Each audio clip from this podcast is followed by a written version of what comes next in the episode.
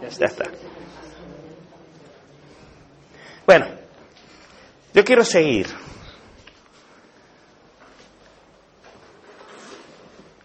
Hay que tener mucha paciencia, ¿eh? es la condición. El amor y la paciencia van de la mano. La impaciencia es falta de amor, es ganas de llegar a algo y no de hacer el viaje. Y el conocimiento está en el viaje, no en llegar a nada. La gente quiere conclusiones, pero no saben por qué han llegado. Frases que aprenderse y en lo que creer. Eso no es conocer. Para nada. La gente tiene prisa por llegar al final. El final no existe. Al final lo único que lo valida es hacer el camino. Entonces tú dices, es así por tal y tal y tal. Pero eh, quieren la frase y creérsela. No, eso no funciona. O sea que hay que hacer el viaje, sí, sí o sí. Y es bonito hacer el viaje. El que ama el conocimiento lo disfruta. Es como ir de paseo por el campo. No llegará, sino pasear. Es lo mismo. Pero van con prisa, quieren llegar, repetir, decir cosas, colgarse medallas, decir conozco a Nietzsche. Yo no sé para qué quieren toda esa tontería. ¿Para qué quieren decir que conocen a Nietzsche? Es mucho más lindo conocerlo y no decir nada. Y no, no conocerlo y decir lo conozco. Tres frases. Yo no sé por qué van así por la vida, no entiendo. Sinceramente me lo pregunto, ¿por qué le pasa a la gente? ¿Tan enfermos están? ¿Tanto ego hay? ¿Tan poco amor por nada que no sean medallas para colgar, impresionar al personal, darse aire? ¿Qué sé yo qué es? Es absurdo. Pero es lo que hay. Es lo que hay. En cuanto uno se descuida, es lo que sale, ¿no? Pero aquí, como no vamos de eso, como vamos de amor al tema, y el que no, que lo sufra o que abandone, porque no está en el sitio, vamos a ir despacio, despacio, pero seguro. Y entonces, en alguna de las anteriores, no me acuerdo en cuál, lo que sí es importante es que repasen, es, realmente lo es, porque esto con oírlo una vez no basta, oír es pasivo. El acto de oír es recibir pasivamente, no es elaborar. ¿Entienden? Es abrir la boca y que le tiren comida. No es ni siquiera masticar. No se la hacen suya con meramente poner el oído, porque luego ah, cambian el oído y eso ya pasó de largo. El tiempo de reescuchar es el tiempo en que uno, eso que oyó, lo entiende. Y les puedo asegurar que cuando uno entiende no necesita la memoria. Cuando uno lo ve, la visión va con uno. En cambio, cuando uno lo entiende, tiene que acordarse. ¿Por qué? Porque no ve tiene que llenar el equipaje de información inútil. Y eso muestra que lo han visto. Ustedes que pueden contarle lo que quieran a quien quiera, pero a mí no me lo cuentan. Son 40 años de experiencia. Pueden presumir de lo que quiera y me dicen, yo entiendo. No necesitan decirme yo entiendo. Yo sé quién entiende. No hace falta ni que abre la boca. Si se ve. Ustedes son tan ingenuos que creen que no se ve. ¿Por qué no saben? Pero se ve, joder, si se ve, no hace falta decir ni a. Qué miedo a la verdad, la verdad es transparente, no hay manera de esconderse de ella. Así que mejor no hacer artificio y ser más humilde y ser más honesto. ¿Eh? Es así, presumir. Como que me dice, yo entiendo de música, el que entienda de música algo de lo que yo entiendo, me lo tiene que decir. No hace falta. Se nota. Pero el que va diciendo, yo entiendo de música, ese quiere hacer ver algo. Ah, yo de literatura sé un montón. No, el que sabe de literatura ni lo tiene que decir, porque si hay otro que sabe, en tres palabras lo vio. Se ve. Y hay cosas que yo no entiendo. Y no tengo ningún reparo en decir que no entiendo, como si yo fuera a decir que entiendo de moda. Uno que entiende de moda me ve y sabe. No necesita que yo hable. Claro que lo ve. Un dentista me mira y sabe el estado de mis dientes. No necesito decirle me limpio todos los días. El que sabe, mire, lo ve. Sobre el estúpido que no sabe, no ve nada y, cree que necesita ir tomando posiciones y contando cosas, lo cual es, es tan infantil. Se ven como niños presuntuosos y vanidosos. Entonces, aquí, ¿qué vamos a jugar? La mentira, la apariencia, qué tontería, ¿no? Es perder tiempo. Piénsenselo, porque es verdad lo que digo. Piensen en un tema que conozcan, si es que conocen algún tema, porque sí es cierto que hay gente que pasa por la vida sin conocer nada de nada. Esto es terrible. Gente que pasa por la vida sin haber pensado una sola vez. Es así. Pero si hay un tema que conoce, por ejemplo, comida, alguien que conozca de hacer comida, que la hagas con amor, que lo sepa, ve un plato hecho y sabe del cocinero.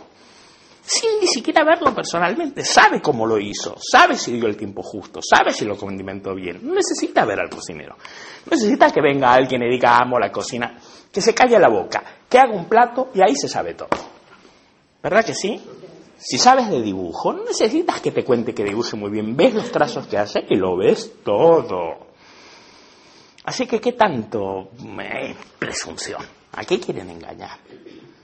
A mí ustedes como personas no me importan. Nada en absoluto. Que les quede claro. No tengo ninguna relación personal. Ni interés en tenerla. A mí solo me interesa el intelecto. Me interesa la inteligencia y el tema y la pasión por el tema. El tema es lo que rige. A la gente a mí me da igual, o sea que a mí no me tienen que impresionar. ¿Quieren impresionar a sus compañeros o qué? ¿Quieren enamorar al personal? ¿A quién quieren seducir? ¿Eh? Yo no entiendo. ¿Cuál es el juego? entiendo que con el profe hay una fascinación, conmigo se han equivocado. ¿Sí? ¿Quieren que los respete? No los voy a respetar nunca a ustedes, voy a respetar a su intelecto. Estén ahí, gánense el respeto. Entonces sí, pero ustedes, vaya, bastante tengo conmigo, ¿no? Sí. sí, la gente yo no sé qué les pasa y se preocupan por darte una imagen y que los quieras, pues están chalados. ¿Están chalados? ¿Qué les pasa en sus relaciones personales? ¿Están malandas que tienen que ir a cursos a buscarlas o qué? ¿Qué pasa? Problema eso, ¿eh? Es mucho más interesante Nietzsche que las relaciones personales. A Nietzsche sí que lo respeto y no lo conocí nunca pero respeto porque está en un camino y ese camino, wow, es un viaje. A ver el viaje que están haciendo, eso sí que lo voy a respetar. ¿Eh? Pero no que me digan que leen mucho, que estudian mucho, que hablan el tema, primero porque no hace falta, porque se ve quién sí y quién no, se ve. Y segundo que el ego, el yo de ustedes, a mí no me interesa. No, sinceramente, ni a mí, ni a nadie, solo a ustedes les interesa. Parece ser el tema más apasionante del mundo para cada uno de ustedes, pero para el resto es aburridísimo. sí, ¿a quién le importa? Solo el que te tiene cariño personal. Pero eso es en la vida íntima, no en un curso, ni en la actividad pública, ni nada. No tiene que ser así, ¿eh? Entonces, estábamos que he metido la pata porque saqué.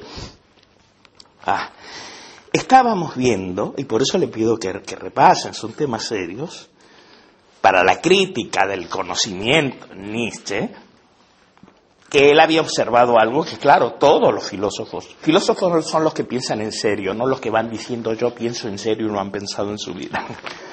claro, son los que marcan la historia, porque son los hitos de la verdad. Y es la verdad la que cambia el mundo, no la charlatanería. La charlatanería no existe. Ya los filósofos en Occidente saben que el conocimiento no es una copia de la realidad. Hace mucho que se sabe eso. Esto ya lo sabía Aristóteles, fíjense. Los tontos del sentido común que empiezan hoy a preguntarse cosas dicen bobadas que están superadas históricamente. La gente empieza inventando la rueda. Cuando ya estamos en la época de los aviones a mil. La gente cree que porque charlan en un bar y creen que conocer es copiar, pero eso, eso hace tiempo que ya cayó. Hace tiempo. Nosotros vimos que Nietzsche, apoyándose sin saberlo en la tradición occidental, descubre que no se puede conocer sino por categorías. Esto lo expliqué. Categorías. Incluso dijimos de dónde venía esa palabra. Y dijimos que cosas como sustancia, unidad, relación, cualidad, nunca están dadas. Son categorías. Sí que vemos cosas, pero la cosa en sí no la vemos nunca. Vemos colores, vemos formas, pero no vemos cosas. Pero nos parece que las cosas están. Sí, pero cosa es algo que no está. Es una categoría. ¿Entienden algo? Pueden perfecto. Aquí es el momento de ser humilde. Es aquí donde toca la humildad, porque es el único camino de aprendizaje. Cuando no lo veo, ser tan honesto, como decir, no lo veo. Eso es lo bueno. Si a mí me da placer porque si son honestos y no lo ven, lo podemos explicar. Para eso estoy. Esa es mi función. A mí me encanta esa función. Y no que para quedar bien digan que sí y no han entendido nada. Eso es horrible. ¿Eh? Por lo tanto, como no hacen preguntas, le voy a seguir. vimos que el tema de las categorías es que el tema de que tal como vemos las cosas, no vemos solo lo que hay, sino que lo vemos ya captado a través de una serie de categorías que no están. ¿Vamos bien?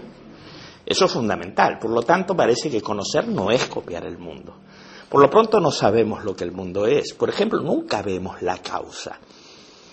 Podemos ver que aquí pasa algo y que luego pasa algo, pero que esto sea causa de, no lo vemos. Solo vemos dos fenómenos que siempre que se da uno se da otro, pero no vemos la causación. No la vemos. No ves el ser hermano de. Ves una persona y otra persona. Que sean hermanos no, no es un dato, no es como el jersey que llevan puesto. Las relaciones no se ven. No se habían dado cuenta, ¿eh? Usted creía que las relaciones eran igual que un color. Pues no. Los colores vienen a los sentidos. Dime la relación madre de cómo se ven en los sentidos. ¿Qué forma visual tiene que tener? No tiene. Es una comparación. Las comparaciones no se ven. Mayor que, menor que, anterior a, posterior a, en relación no se ve. Y sin embargo captamos las cosas relacionadas.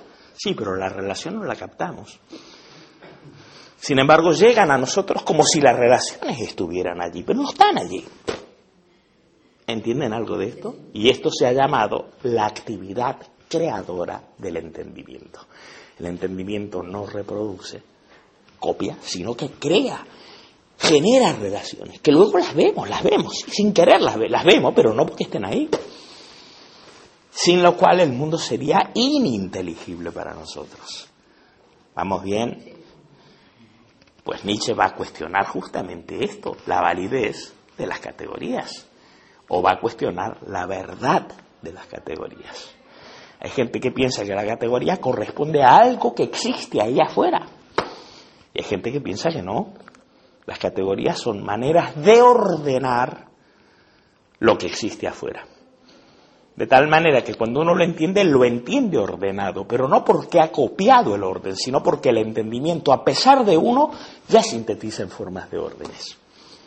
¿Entienden algo? Es cosa seria la filosofía. Todas estas tonterías, que no son tonterías, la gente ni las piensa. La gente que quiere explicar el mundo, la política, la vida pasada, la vida futura, la existencia de Dios, y todavía ni se da cuenta de esto. Fíjense los asnos ignorantes que andan por el mundo. No han visto de la misa ni la mitad y ya proponen soluciones para el mundo. ¿Cómo se va a atender a gente así? Evidentemente, gente así se merecen estar donde están, llenos de ideologías y, por supuesto, engaña pichangas y se meten en cualquier secta. Es lógico, si no tienen la capacidad crítica. Se lo tragan todo con patata frita. Son tan ingenuos, han pensado tan poco que se les vende cualquier cosa. ¿Sí? Por lo tanto, es tarea de ustedes empezar a ser críticos, empezar a darse cuenta de que hay más de lo que simplemente aparece. Hay mucho más. Es infinitamente más complejo y alucinante. Es el viaje más maravilloso y sorprendente que existe. No hace falta ir a otros planetas. Solo el mundo de la verdad depara tantas sorpresas a quien hace el camino que no necesitamos buscar en qué entretenernos. No hay tiempo que perder. Ya es muy interesante de por sí porque pone en juego el destino, la historia, la existencia y el mundo. Además, no es nada banal. ¿Se entiende? Entonces yo quiero seguir con ese tema de la crítica de Nietzsche a las categorías y al conocimiento. Sobre todo porque Heidegger lo cuenta muy bien. Ay, ese es el problema, que la tenía marcada, lo saqué y ahora se me desmarcó. Pero Vamos a coger desde la 430. Si la leí, voy a ir resumiendo, o sea que no voy a seguir literalmente, ¿eh? lo siento por el que quiera seguir en el libro, yo voy a pegar saltos. Ventajas del que sabe. Decir, esto no, esto no lo voy a leer, esto sí lo voy a leer, de aquí voy a saltar para aquí. Sí, porque no podemos leer todo. El que tenga suficiente amor ya tiene esto y en casa sí se lo lee todito. Pero ahora leemos saltos. Eh, habíamos visto la frase famosa de Nietzsche, es necesario que algo tenga que ser tenido por verdadero y no que algo sea verdadero. Así que la verdad pareciera, consiste en ser tomado como verdad, no en ser verdad. Claro, ¿qué querrá decir ser verdad en ese caso, no? Lo creído, lo tenido por verdadero, puede ser entonces, en sí, un engaño, algo no verdadero. Parece que bastaría con que solo se lo crea y mucho mejor si se lo cree, aparentemente. ¿eh? Eh, Heidegger hace ver lo que el sentido común primero pensaría y luego se burla y te muestra que eso que primero pensarías no es. ¿eh? ¿Me entienden? Esto que está diciendo lo va a desdecir luego, ¿eh? Aviso, para los desprevenidos. Entonces lo que está diciendo es, parece que lo creído, lo tenido por verdadero, puede ser entonces un engaño, algo no verdadero. Basta con que solo se lo crea y mucho mejor si se lo cree ciega e incondicionalmente. Aparentemente sí, desde el sentido común sí, ¿no?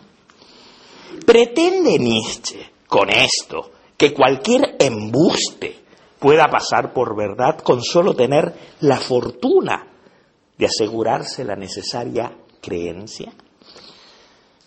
¿Entienden la pregunta? ¿Sí o no? Sí. ¿Quiere decir Nietzsche que cualquier embuste, cualquier cuento basta con que la gente se lo crea ya es suficiente? ¿Que cualquier cuento que cuele y se lo crea la mayoría se transformará en verdad por eso? Quiere decir, no, no me, no me digan ni sí ni no porque ustedes no saben. El sí o el no, en el caso de ustedes, sería sin reflexión. Y no vale. No digan ni sí ni no. Digan no lo sé. Porque nos lo va a mostrar Heidegger y para poder decir sí o no, no basta la sensación inmediata, sino hacer el viaje. Y no estamos, eh, eh, todavía no hemos hecho el viaje. No se aceleren. Ser paciente no es responder automáticamente. Es todo lo contrario. Parar los automatismos. Ni sí ni no. Esta pregunta que hace Heidegger la hace para que la pensemos, no para que la respondamos. ¿Eh? Pregunta. Pregunta importantísima, porque hoy en día lo que se venden son embustes. ¿No se han dado cuenta? Y todo lo que compran son embustes. Compran los periódicos, son embustes. Compran las noticias de la tele, son embustes. Compran doctrinas como las constelaciones familiares, son embustes. Y se las compran. Y se las creen y las consumen. Y eso las hace verdad en el sentido de Nietzsche. ¿Crea esto un contenido para una cultura que tenga fuerza creativa? Pues no. El que la gente compre cosas y se crea que es verdad no es suficiente. Y la gente que compra cosas no es la gente que está fuera de esta sala, son ustedes. Y eso lo tienen que ver. Compramos embustes, compramos productos de consumo, compramos doctrinas en las que creer, compramos partidos en los que votar, compramos ideología. Me compro la fe en la macrobiótica, ni siquiera la he investigado. Por Dios, y ya me hago los sushi, los kushi, los kishi, los kushi, porque lo quiero creer. Bueno, está muy bien, tienes derecho a creerlo. ¿Lo hace verdadero eso? No. Me compro la doctrina del renacimiento, analogía, todo está en todo, qué bonito, me lo quiero creer. ¿Lo hace verdadero? No, aunque habrá mercado para eso. Me compro el que si lo quieres lo consigues. Todo es actitud positiva, porque me lo crea. ¿Es verdadero? Porque se lo crean 40.000 imbéciles. ¿Es verdadero? Porque lo vendan tres espabilados que se hacen millonarios con eso. ¿Es verdadero? Esta es la pregunta. Fíjense si no tiene que ver con ustedes. Joder, que tiene que ver con ustedes. Mucho más de lo que se creen. En medio de esta niebla de creencias, credos, ideologías, ¿dónde está la verdad? ¿Qué es verdad? Pregúntenselo para poder vivir a la altura de lo que es verdad. Simplemente por eso. Simplemente por decir cuál es la verdad de la historia. O me tengo que zarandear según la última información como aquellos puristas de la alimentación, que cuando la moda era no comer huevos, no comían ni un huevo. Luego venía, no, los huevos son buenos, lo que no hay que comer es leche, y se mataban no tomando leche. Pero luego venía, no, no, no, no, hay que comer carne, y se mataban no comiendo. Iban cambiando según la moda. ¿Les importaba la verdad? No. Les importaba la información. La información no es verdad, la información es un cuento. ¿Qué es la verdad? Estas son las preguntas que cualquiera con un poco de seriedad a esta altura de la vida y en este momento de la historia debería hacerse. Cualquiera que quiera pensar y no ser parte de un rebaño llevado de aquí para allá. Porque cuando uno se da cuenta que uno es un rebaño en busca de pastor, se encuentra no con pastores, con lobos. Sí, lobos, todos lobos, todos codiciosos, todos con algo que vender. Esta es una verdad que no sale en la prensa. Y esta es la verdad que se está viviendo y que nadie quiere ver. Pues Nietzsche en 1870 lo veía translúcidamente, como lo vería cualquiera que piense. Pero claro, requiere pensar, salir del globo, la burbuja, los sueños, los deseos, los anhelos, las creencias y enfrentar desnudamente lo que es verdad, más allá de que me guste o no me guste, siguiéndola hasta la última consecuencia. Entonces la pregunta es, ¿pretende Nietzsche con esto que cualquier, entre comillas, embuste, piensen que hoy todo es embuste, todo embuste, embuste, doctrinas para conseguir clientes, buenos deseos. Pero ¿a dónde vamos con buenos deseos, por favor? Gea, amemos a Gea. Ahora resulta que nos cogemos de la mano, pensamos con amor en Japón y en Japón ya no va a haber más un seísmo. Por favor, Dios mío, ¿pero qué es eso? Ríense, pero es que hay un montón de imbéciles que se lo creen. Y son imbéciles. Y encima si se los digo se ofenden. Porque les falta el respeto. Digo, no, no te falta el respeto. Describo lo que eres. Gánate el respeto. ¿Qué te crees? ¿Que mereces respeto por cualquier tontería que digas? No, merecerás respeto cuando digas algo que vale la pena ser oído.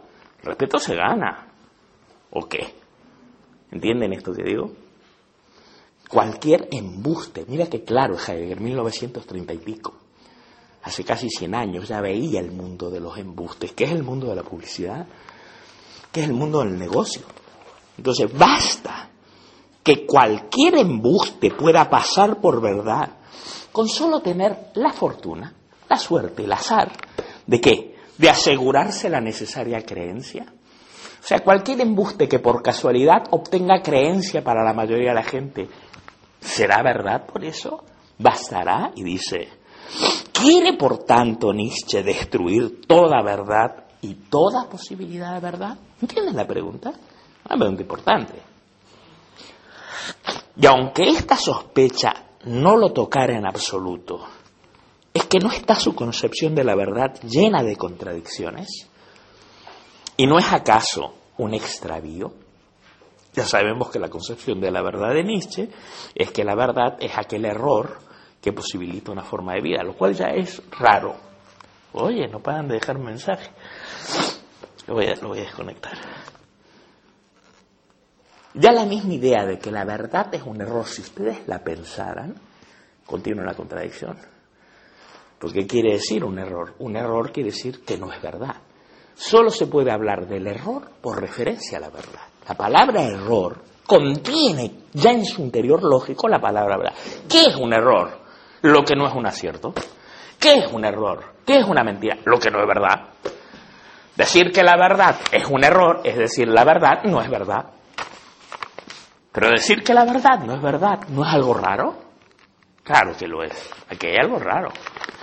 Pero no basta, como haría el sentido común, decir, ah, Nietzsche se contradice, no merece la pena, que es lo que haría. Ah, mira, se contradice a otra cosa mariposa, sino entender qué hay en esa contradicción porque hay mucho más que una mera contradicción. Así que tenemos que llegar a ver el horizonte desde el cual Nietzsche afronta esa contradicción y veremos que es una contradicción muy reveladora, no una simple tontería.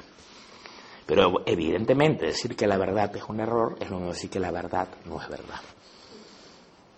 Y por lo tanto hay dos nociones de verdad. Una, decir es verdad y por lo tanto es tenido como verdad, pero no es verdad y decir no refleja la realidad.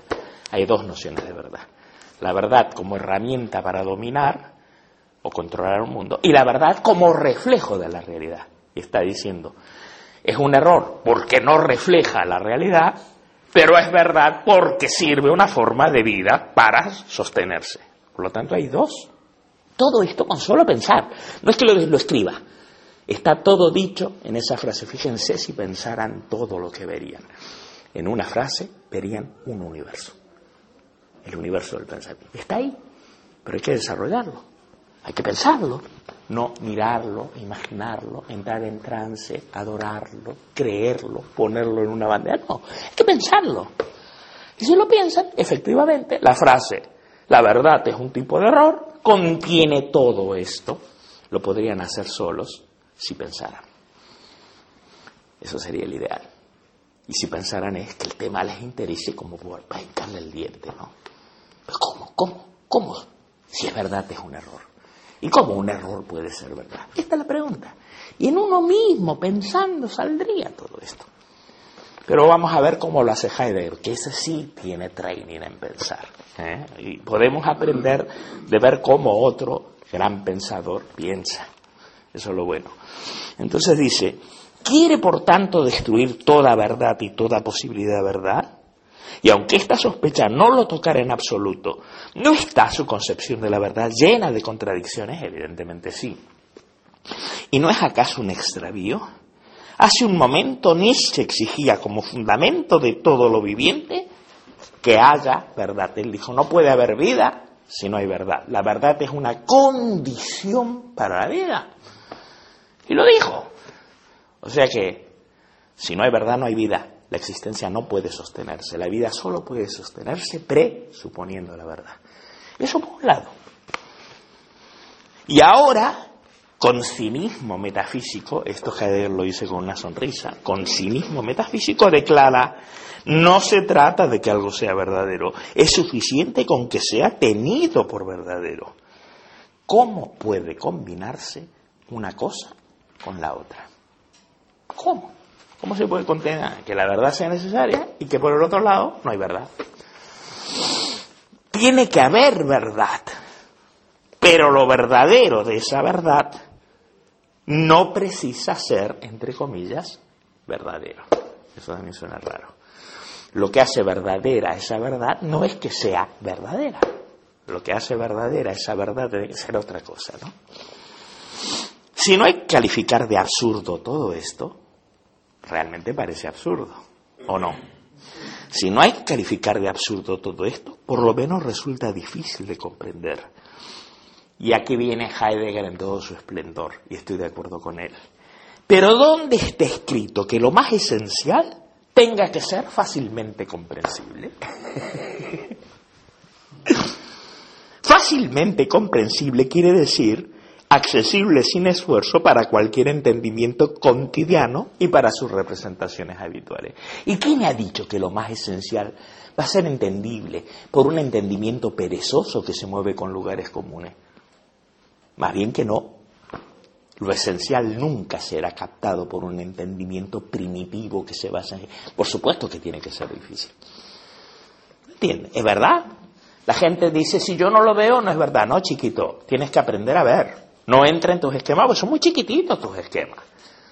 Recuerden que el último de los hombres es aquel que ha olvidado incluso humillarse a sí mismo. Es tan soberbio que no tiene ni siquiera la humildad de decir, mis esquemas son pequeños, no el mundo. ¿Entiendes de lo que hablo? Si no entra en mis esquemas, no es. No, no, no, no. Tus esquemas son una mierda. Por lo tanto, trabaja sobre tus esquemas. No pretendes que estés listo para comprender. Hay que ser presuntuoso para decir, yo con mi entendimiento nada refinado estoy listo para captarlo todo. No. Hace falta humildad. Pero el último de los hombres ya no sabe humillarse a sí mismo. Lo quiere todo a su altura, en lugar de ponerse a la altura de los temas. Pues no sean así ustedes. O si lo son, reconózcanlo, mírense en el espejo del último de los hombres ya está. Y si no, humillación, humillación, humildad. Tengo que aprender. ¿Qué diablos? Es el precio que hay que pagar.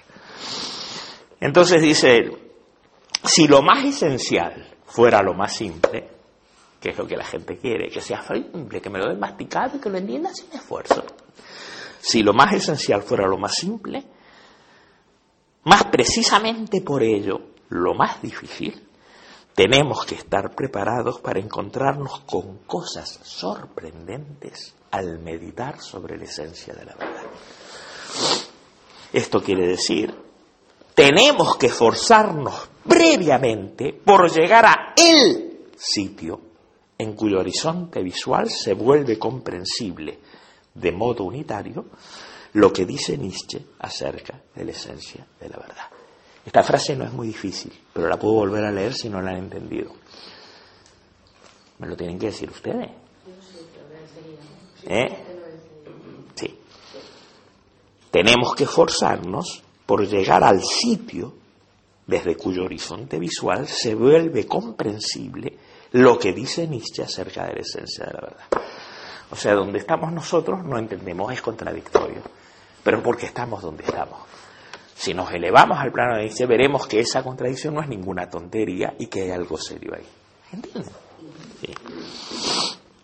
Solo de este modo podremos evaluar por qué, gran pregunta que nadie hace y que es el camino del pensar.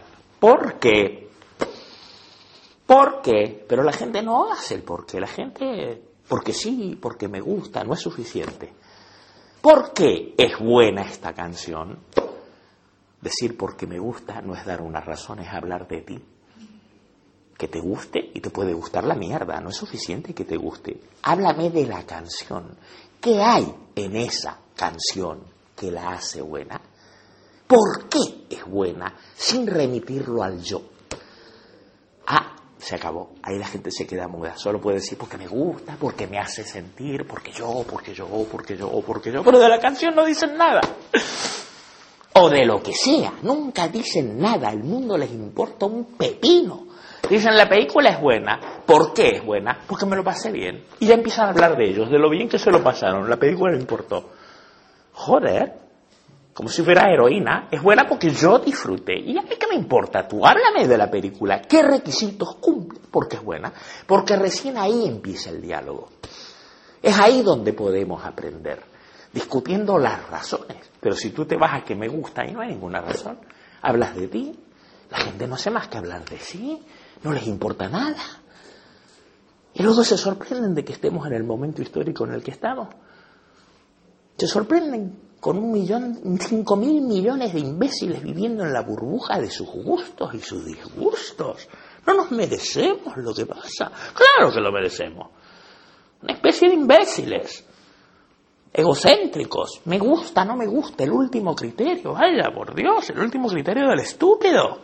Sin un solo porqué, sin una sola razón, sin el esfuerzo de entender. Sin querer hacer el esfuerzo del concepto. Pero ¿a dónde vamos?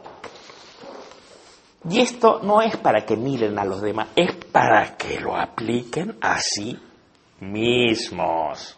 No para que tengan un arma para criticar al vecino, sino para que tengan un medio de humildad y de autocrítica, que es muy distinto porque empieza ahí la cosa. Entonces realmente nunca he afrontado un argumento. No pasa nada. Cuando sabes que no lo has afrontado por primera vez, estás en la posibilidad de hacerlo. Eso es lo genial. Mientras tengas el ego de decir, ah, ah, ah", te quedarás toda la vida igual. Es cierto, nunca me he preocupado en entender por qué. Pues ahora estás en condiciones. Ahora se abre la puerta. Fíjate si no es interesante. Ahora se te abre todo un mundo que mientras estés con, ay, el Enrique cómo me ofende, vas muerto. No hay nada que hacer contigo. No es que Enrique te mate, ya estás muerto. Y hace rato. No, es verdad. Entonces dice, solo entonces podremos evaluar por qué. ¿Por qué? Sin por qué no hay razones. Cuando una persona dice esto es así porque yo lo siento, no hay por qué. Es un orden. Esto es así porque si no te mato, es lo mismo. Eso no es una explicación, eso es una imposición. Di que esto es así si no te disparo. Esto es así porque a mí me gusta. Esto es así porque lo digo yo. Todo eso es fascismo. ¿No se han dado cuenta? Fascismo puro y duro. Esto es así porque me lo dice el corazón. Fascismo puro y duro. Decir que me lo dice el corazón es decir, se acabó la discusión. Y donde se acabó la discusión, se acabó la verdad. Así hay que tener ojo, porque muchos se creen muy modernos y políticamente correctos porque aceptan cualquier opinión. No, aceptan opiniones fascistas. Aceptan vivir en un mundo determinado por la imposición, personal o de los otros. Luego, si aceptan eso, sean conscientes que no tienen nada que proponer para el mundo. Así que déjense de programas y de buenas intenciones. Son fascistas, que buscan a alguien que les diga en qué creer o aceptan cualquier cosa porque sí. pero porque sí, quiere decir sin razón. ¡Guau! Traicionando la esencia más propia del ser humano, aceptan cualquier cosa por autoridad, por las armas, por el arbitrio. Qué bonito, ¿no? Dicen por fe, la fe es lo mismo, es fundamentalismo, es vergonzoso eso. No vale todo. Por lo tanto, ¿por qué vale? Y esto nos lo enseñó Nietzsche, todo es valor. Bueno, ¿qué lo hace valioso? ¿Por qué? ¿Por qué es la gran pregunta? Claro que si empiezan a preguntar por qué, van a encontrar que la mayoría del mundo no quiere por qué. Van a encontrar con que la verdad está prohibida hoy en día. Y que todo el mundo dice, bueno, tú tienes tu opinión, yo tengo la mía, todos valen. No todas valen. no. Pero con ese pretexto es no discutamos, da lo, mismo, da lo mismo. Ahí tienes el ejemplo del nihilismo. Da lo mismo. ¿Qué cultura más blanda? ¿Qué cultura más sopa boba? Da lo mismo, todo vale. Todo vale quiere decir que nada vale. Ya lo vio Nietzsche. Y luego van con banderas a cazar a los nihilistas de afuera, cuando el nihilismo está en cada uno de nosotros, en esa blandura, en ese, en el fondo no importa nada. Es cierto, en el fondo solo les importa pasárselo bien. ¿Qué ocurre con una cultura cuyos miembros solo quieren pasárselo bien? ¿Qué pasa ahí? ¿Qué pasa con las conquistas de la democracia, la libertad, la igualdad, etcétera, etcétera? ¿Eh? Total y absoluta, la decadencia es ya. No es, ay, ¿qué pasará en el futuro? Vamos mal. No, ya está, ya está podridísimo y está en nosotros. Ahí está, no en ir buscando a los malos fuera. Tu propio estilo de vida es de una blandura, de una concesión, de una indiferencia donde todo resbala. Y esto hay que reconocerlo, resbala. Lo único que nos resbala es el dinero. Eso sí que nos resbala. Ahí sí, se ponen duros pero no lo cuentan porque como son tan espirituales, queda mal. queda mal. Digo, son espirituales, el Buda, la constelación, qué sea, pues les toca en el bolsillo, ahí se ponen consistentes, pero no son honestos como para reconocerlo. Increíble. Entonces dice, y aquí hay otra de Heidegger, que genial Heidegger dice, en el supuesto de que estemos decididos a una meditación esencial. Es decir, en el supuesto de que estemos decididos, mira que el pobre, con los bueyes con los que hablo, en el supuesto de que estemos decididos a pensar a fondo, supuesto muy gordo, porque yo no me lo creo, que estemos decididos a pensar a fondo. Ah, es que esto es verdad. Si estuviéramos decididos, supuesto gordo, es necesario que nos mantengamos dentro del dominio del pensar nietzscheano, es decir, tratando de comprender desde dónde habla Nietzsche, no desde dónde estamos nosotros, que lo malinterpretamos todo el tiempo. Incluso si nos encontramos de inmediato, si no encontramos de inmediato una salida a esas ideas aparentemente confusas y contradictorias sobre la esencia de la verdad. Porque la gente dice, bueno, pero quiero una respuesta rápido, que se desaparezca la contradicción. Lo que no puedo es sostener la No, no, hay que sostener la contradicción. En el ámbito del pensar, en el ámbito del pensar pensante, y no del pensar calculador, que saca cálculos, que quiere obtener un efecto, que de eso sí que lo hacéis muy bien todo el tiempo. Joder, todo el tiempo están manobrando, calculando, sacando ventajas ver cómo llegar aquí, conseguir esto, salvarme de esto, lograr aquello, aprovecharme de esto. Joder, eso sí que lo hacéis muy bien. Eso no es pensar. Eso es maquinación. Característico de nuestro tiempo, no se sientan mal, somos todos maquinadores. La nuestra es una cultura maquinadora que hace maquinaciones, tramas y tramoyas para sacar ventaja. ¿Eh? Eso no es pensar pensante. Pensar pensante solo quiere la verdad, no quiere sacar ventaja solo quiere la verdad. Entonces, él, que es muy lúcido, dice, ¿dónde voy? En el ámbito del pensar pensante, las salidas son siempre un signo de evasión y de huida. En ámbito de la maquinación, no, hay que salirse rápido con la subida. Pero en el ámbito del pensar pensante, tratar de salir del tema no es resolverlo, es, es el miedo a pensar la huida ante el pensamiento. Es eso.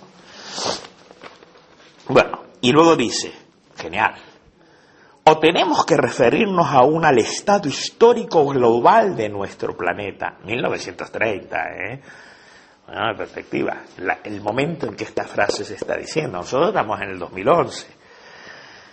Tenemos que referirnos aún al estado histórico global de nuestro planeta para dejar en claro que Nietzsche expresa algo que no tiene nada que ver con una opinión personal y precipitada y exagerada cuando dice, o sea que es necesario que algo tenga que ser tenido por verdadero y no que algo sea verdadero.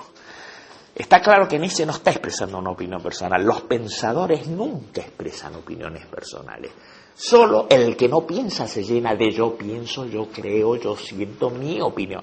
El pensador se preocupa de la verdad, no de su opinión. El pensador no tiene opiniones. Los ignorantes tienen opiniones. El que sabe no tiene opiniones, tiene conocimiento. Conocimiento no es opinión. Hay una diferencia. ¿Entienden? Jamás un pensador se preocupa de dar su opinión. Su opinión no cuenta, lo personal no cuenta, cuenta lo colectivo, lo universal, lo verdadero, no su opinión. Como si un matemático decía, yo opino que no, como matemático no opino, o sabes o no sabes. Tus opiniones guárdatela para tu casa, para tu mujer, para tus hijos, para tus cosas personales. Pero aquí hablamos de saber, no de opinar, ¿me entienden? Es así. Y ustedes, si son profesionales, me imagino que en el campo profesional saben que es así. Si no, son muy poco serios. Entonces dice,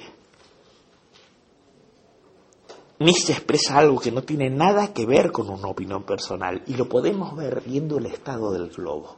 ¿Por qué viendo el estado del globo? Porque ¿qué pasa en el globo con la verdad? En el globo lo que pasa es que basta con que algo sea tenido por verdadero por un montón de gente crédula para que pase por verdad. Lo que está ocurriendo en nuestro planeta es que es el imperio de la ideología. Y esto lo vio Nietzsche antes de los medios de difusión masivos, pero lo vio. Eso que cuenta Nietzsche hoy está confirmado históricamente. Hoy basta con que la gente se lo crea para que pase por verdad y por lo tanto hay una industria de fabricar consenso. ¿No se han dado cuenta? Son tan ingenuos. Todo lo que ven por la tele, todo lo que leen en la prensa pertenece a cinco agencias que responden a un capital. Sí, sí, pero luego se lo creen. espectáculo. Y ese espectáculo pasa por ser realidad. Es característico del siglo XXI. Hoy verdad es la mentira compartida por los crédulos. Y hay una industria de fabricar ilusiones que pasen por verdad. Y se vive como si fuera la verdad. ¿Era de eso de lo que hablaba Nietzsche? Nietzsche hablaba de que hacía falta inventarse algo para seducir a las masas y que se la crean. ¿Era de eso de lo que hablaba Nietzsche? Habrá que ver. Pero por lo pronto eso es lo que está pasando. Y eso sí que es importante reconocer. Eso es lo que está pasando. La gente quiere algo en que creer. Hay un mercado que compra creencias, pensando que si defienden la creencia, eso la hará verdadero. La gente cree que si me lo creo mucho, mucho, mucho, será verdad. Pero ¿qué, qué pasa ahí? Si me creo mucho, mucho, que es cuestión de voluntad, con voluntad pensaré lo que sea. Si me creo mucho, mucho que el amor soluciona todo, el amor lo solucionará todo. No, no, no te lo creas o no te lo creas. No basta esa fe ingenua, fe blanda. Justamente Nietzsche atiza contra... Eso es cristianismo disfrazado. Así que no debe ir por ahí. De todos modos, esta frase de Nietzsche, no es necesario que algo tenga que ser tenido por verdadero, es necesario que algo tenga que ser tenido por verdad, no que algo sea verdad. Esta frase tiene una gravedad sombría y aún no sopesada, no porque pueda encontrar su confirmación en el estado histórico global del planeta, quiero decir, porque se confirma. ¿Qué quiere decir que se confirma? ¿Qué quiere decir que se confirma? Que los hechos lo prueban, ¿no? Eso quiere decir que se confirma. Se confirma en el estado histórico global del planeta gracias a fenómenos que se pueden enumerar superficialmente. Fenómenos tales como las guerras de propaganda llevadas a lo gigantesco Y esto estamos en 1930, antes de la Segunda Guerra Mundial. ¿eh? O el carácter de pura fachada, de ostentación y publicidad con el que se está manifestando toda la vida. No se puede rechazar todo esto como si fuera algo meramente exterior y superficial, haciendo ascos y asentándose en lo que hay hasta el momento, pues allí se está expresando la profundidad del abismo propia de la esencia moderna del ser. O sea, todas estas manifestaciones no son escoria casual, no, no, es la revelación del estadio de la modernidad, la verdad ante la modernidad, el mundo tal como aparece a la conciencia moderna. Y como tiene que aparecer, es que no hay culpables, ¿eh? pero muestra un estadio, un estadio real, no un invento. La frase antecitada, la voy a volver a citar porque como dicen que el burro no folla por guapo, sino por insistidor, quizás yo repitiéndola tanto, tanto, tanto, termine por penetrar, ¿no? La frase antecitada, que es, es necesario que algo tenga que ser tenido por verdadero, no que algo sea verdadero. Esta frase nombra lo que acontece. Y yo ya les mandé hace tiempo un pequeño apunte sobre la diferencia entre lo que acontece y lo que pasa. Esta frase no nombra lo que pasa, nombra lo que acontece. Nombra un rasgo esencial, no nombra la noticia del día, no nombra lo que saldrá en el periódico, no nombra hoy los guerrilleros, no, no, no nombra lo que pasa y es pasajero, nombra lo realmente decisivo que no se ve, pero es lo que sostiene a todo lo que se ve. ¿Entienden? Eso es lo que acontece lo importante que nunca estará en los titulares, nunca será noticia del día, nunca forma parte de la prensa escandalosa que a tantos les gusta, no, forma parte de la verdad y por tanto no se ve, no se ve en el espectáculo. ¿eh? Esto forma parte, las frases nombra lo que acontece de todo, de, todo, de modo tal que las situaciones y estados históricos particulares concretos, la guerra que está ocurriendo ahora en Libia, el problema del tsunami de Japón, esas son las cosas históricas particulares, las que la gente se llena de esas cosas, creyendo que saben la verdad del tiempo y solo tienen información. No es la verdad, eso es lo que pasa. Pasa hoy, dentro de un mes ya no pasa más. Miren lo de Japón, todos, ¡ay, Japón, Japón! Ya cambiaron el tema. Ahora Libia, Libia, Libia. Mañana todos corriendo a la última noticia. Pasan noticia hoy, papel higiénico mañana.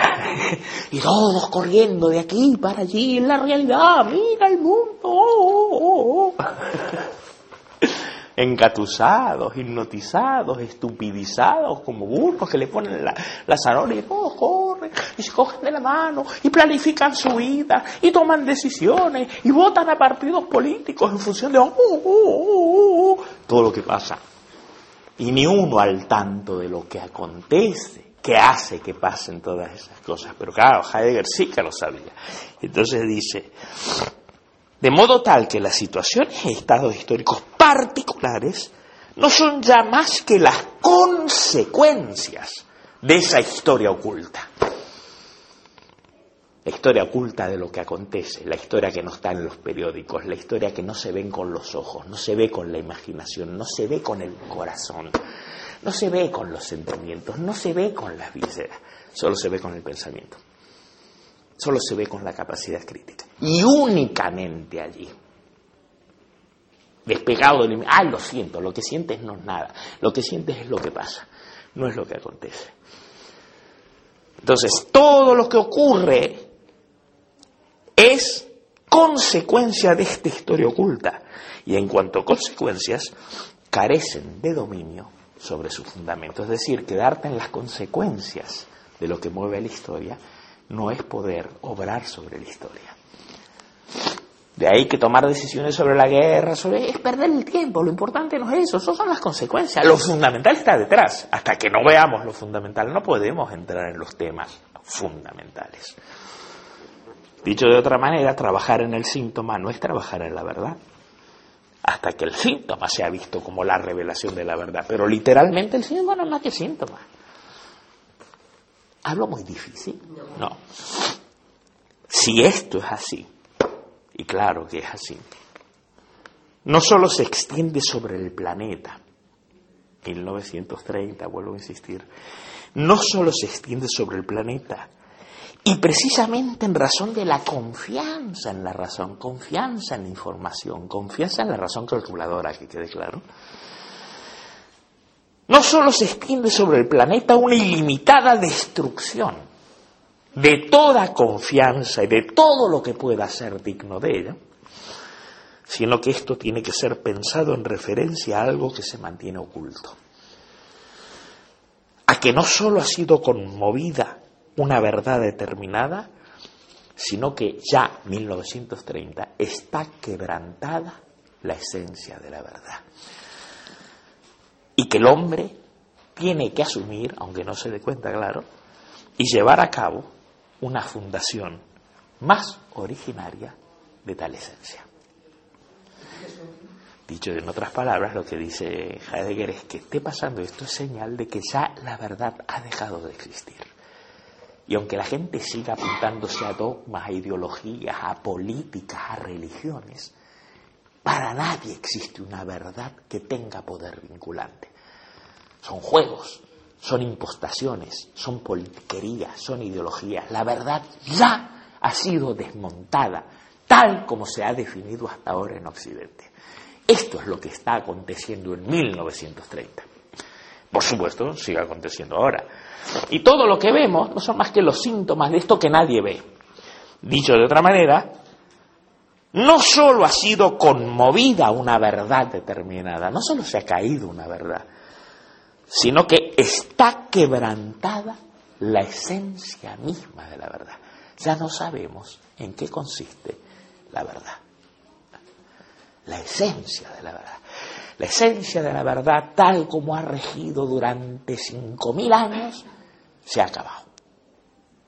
No rige más. La gente hace como si creyera, por supuesto, pero ¿de qué sirve? Son todos mentiras. Son todas poses. ¿Me sacarías un, pañuelo una cajita de pañuelo de ahí? Somos tan falsos que hablamos de verdad cuando ni uno de nosotros ya cree en la verdad. El ego puede creer, pero ahora la verdad, cada uno lo que quiere es pasárselo bien. No creemos en nada, es una cultura absolutamente nihilista. Son todas mentiras. Es lo que queremos creer, lo que queremos vender, lo que queremos comprar. Sí, no ponga cara rara. Recién se entera, pues todos hipócritas aquí. Todos. No hay uno a salvo. Y no hablemos de los políticos.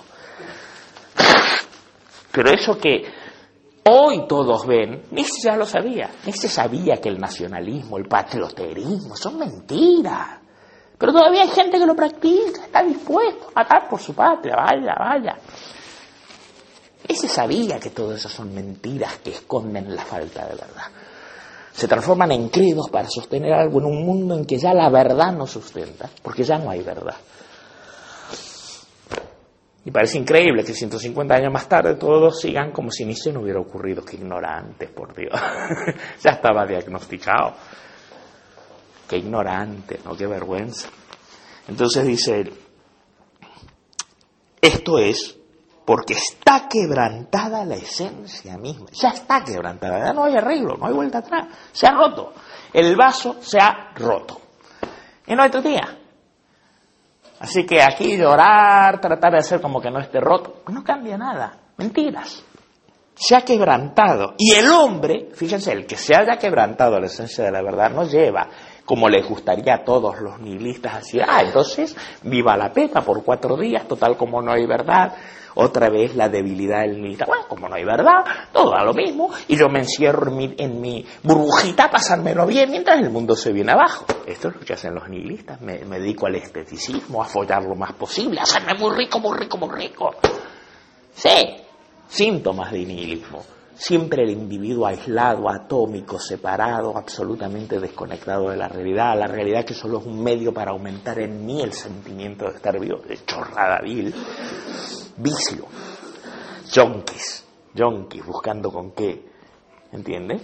Eso es lo que es el sentido común. Pues si la esencia de la verdad está quebrantada, ya está. Pues no, el que esté quebrantada la esencia de la verdad, significa que el hombre, el hombre, no yo, no tú, no ellos, tiene que asumir y llevar a cabo una fundación, una recreación más originaria de la esencia de la verdad. Que sí que la verdad tal como se fundamentó ya no, y se necesita un fundamento nuevo y diferente. Este es el desafío que el último de los hombres jamás podrá aceptar.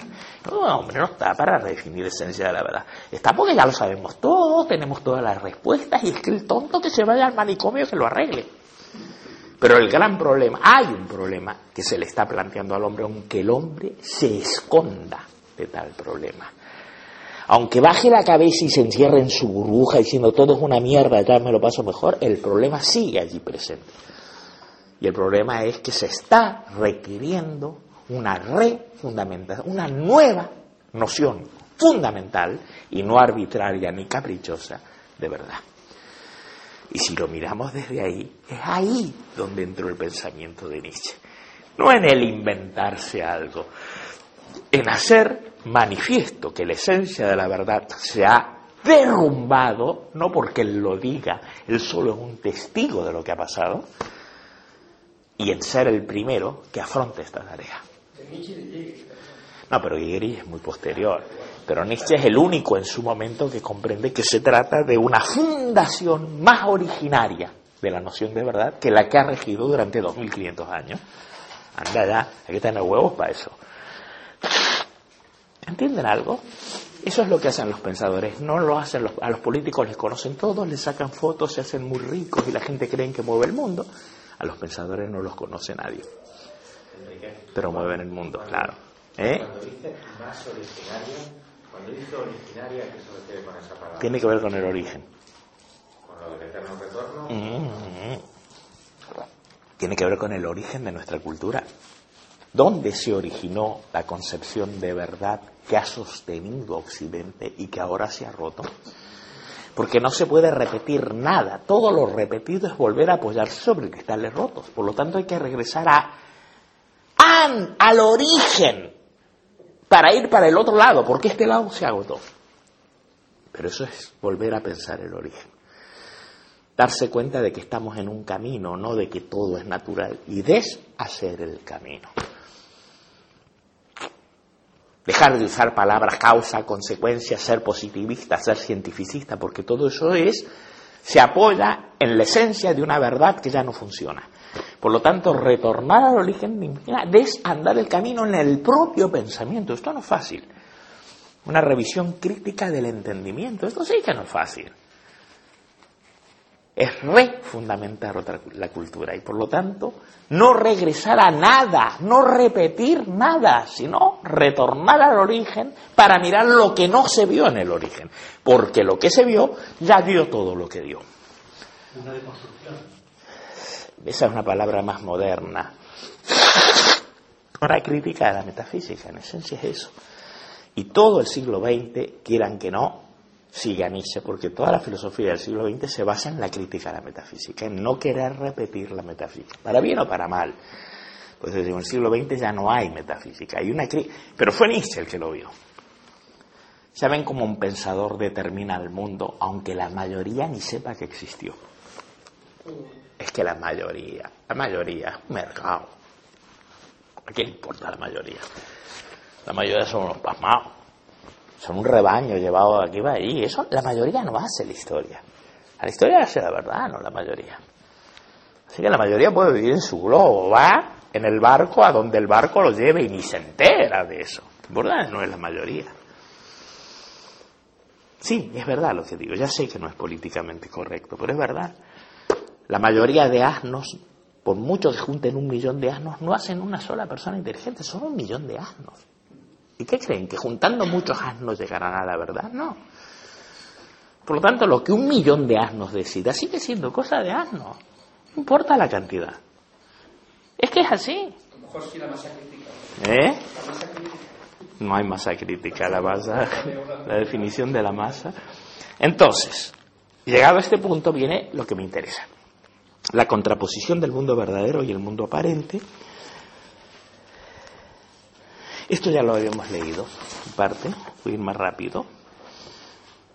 Ahora, aquí vamos, a donde yo quería empezar, en la página 434.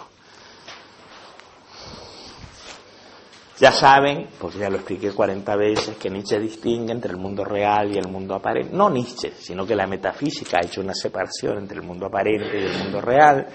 El mundo real es el permanente, el aparente es el impermanente. Esto es cristianismo puro, ¿eh? Es decir, que todos ustedes han vivido así, lo sepan o no. Eh, no tienen que poner cara de sorpresa.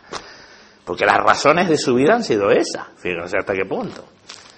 Y han dicho, lo importante es lo permanente, lo firme, lo sólido, que nunca es lo aparente. Lo importante es la seguridad y no la inseguridad. Lo importante es el cielo al final del proceso y no el viaje.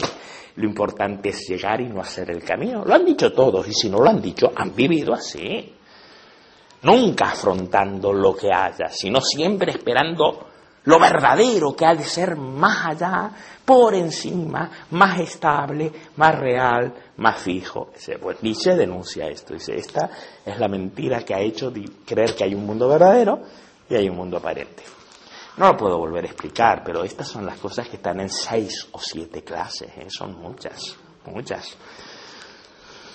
Entonces dice, la contraposición de la que Nietzsche expresa aquí una nueva determinación es la que se da entre lo que es propio y verdaderamente, el mundo verdadero, y lo que sólo de manera derivada e impropia puede ser llamado un ente esa contraposición de dos mundos, en esta contraposición de dos mundos, un mundo verdadero y un mundo aparente, reconocemos la distinción de dos reinos, dos planos, en el, interior de lo que es, de cualquier cosa que sea, lo que es, en general de algún modo, y que sólo tiene su límite en lo real y lo aparente, y enfrente de lo real y lo aparente, ¿qué? La nada. O sea, ser real, o sea, aparente, o, es nada. Esto es la visión, el camino por el que se mueve Occidente desde hace cuatro mil años, carajo. Y nadie se entera. Ah, todos felices en la carreta creyendo que no es carreta, creyendo que así son las cosas. Así es el camino trillado, decidido por ti, que tiene una historia y que no es absoluto, es solo relativo. Es así, no es absoluto, pero tú te crees que es todo lo que hay. Así son las cosas, son autoevidentes. Evidente para quien está en la carreta, pero quien no ha hecho ese camino, de evidente no tiene nada. Es una elaboración y muy discutible. Esta distinción es tan antigua como el pensar occidental acerca de la realidad. Y el pensar tiene historia. No se olviden nunca eso. El pensar no surge de la nada tiene historia, comete errores y a través de corregirse avanza y se desarrolla, no está quieto nunca. No hay autos evidencias, no hay verdades fundamentales, todo es una construcción que ha tomado tiempo, desarrollo, aproximaciones, equivocaciones, correcciones, es un camino, no una cosa acabada. Y estamos en ese camino, aunque no lo sepamos. ¿Entienden? Esta distinción es tan antigua como el pensar occidental. Se vuelve corriente para todo el mundo en la medida en que la concepción inicial griega del ente, que es cuando empieza la historia de Occidente, se consolida como algo habitual. No lo era, ¿eh? Los griegos tuvieron una, una presentación de la realidad que fue nueva, no existía en la historia de la humanidad en ninguna cultura. Tienen que darse cuenta de esto, que el hombre no es idéntico en todas partes y en todo momento, que la democracia, la arquitectura, la ciencia, la geometría, la tragedia, la comedia, la literatura organizada, todo eso surgió en un momento y en una cultura que es la nuestra. No digo que es mejor ni peor, pero ahí pasó algo. No estaba garantizado desde Adán, porque Adán además no existió. Pero hay unos tontos que se creen que Adán existió. No fue así en todos los tiempos y para todos los gente. No. ¿Qué pasó en esa cultura? ¿Qué ocurrió? Que aparece una nueva dimensión de la realidad en la que estamos todos metidos, nosotros, nos guste o no nos guste. Nosotros, que somos además representantes de hoy en día la cultura dominante en el planeta y que se va a extender a otros planetas. Ah, hombre, esto es un viaje. Y nosotros somos los responsables, nosotros somos los herederos, nosotros lo difundimos sin saberlo, día tras día vivimos de acuerdo a esos esquemas. Son esquemas, no es la verdad última de las cosas, son esquemas. Pero surgieron como una revelación, fueron una creación. Se creó una cultura. No vamos a decir quién, porque no hay un quién, pero hubo una fundación de valores inéditos hasta entonces. Y estos valores sustentaron esto hasta su decadencia, que es ahora. ¿Entienden de lo que habla Nietzsche? Entonces dice, esta distinción se vuelve corriente en la medida en que la inicial concepción griega se consolida como algo habitual y comprensible de suyo en el transcurso de la historia occidental que llega hasta nuestros días. En el lenguaje escolar se denomina esta distinción del ente en su totalidad y que distingue entre entes verdaderos y entes aparentes, la doctrina de los dos mundos. No necesitamos seguir con detalle esta doctrina y sus transformaciones históricas, pero señalaremos tres puntos de la doctrina de los dos mundos, tres puntos que ya he mencionado antes, ¿eh? o sea que no es difícil. Esta distinción entre el mundo verdadero y el mundo sensible es la estructura que sostiene, más aún, que da el espacio previo para algo así como la metafísica. La metafísica es el pensamiento de una verdad que está más allá de los sentidos, pero que es el fundamento de todo lo que se ve. ¿Por qué? Porque la palabra metafísica también es griega. Surge justamente en el espacio griego de comprensión del ser y quiere decir meta, más allá de, y física. Cada vez que decimos física somos griegos y no lo sabemos. Y creemos que decir física en nuestra boca tiene el mismo sentido que la palabra física puede tener en el hinduismo. Nada que ver. En nosotros física está cargado de racionalismo y de Grecia.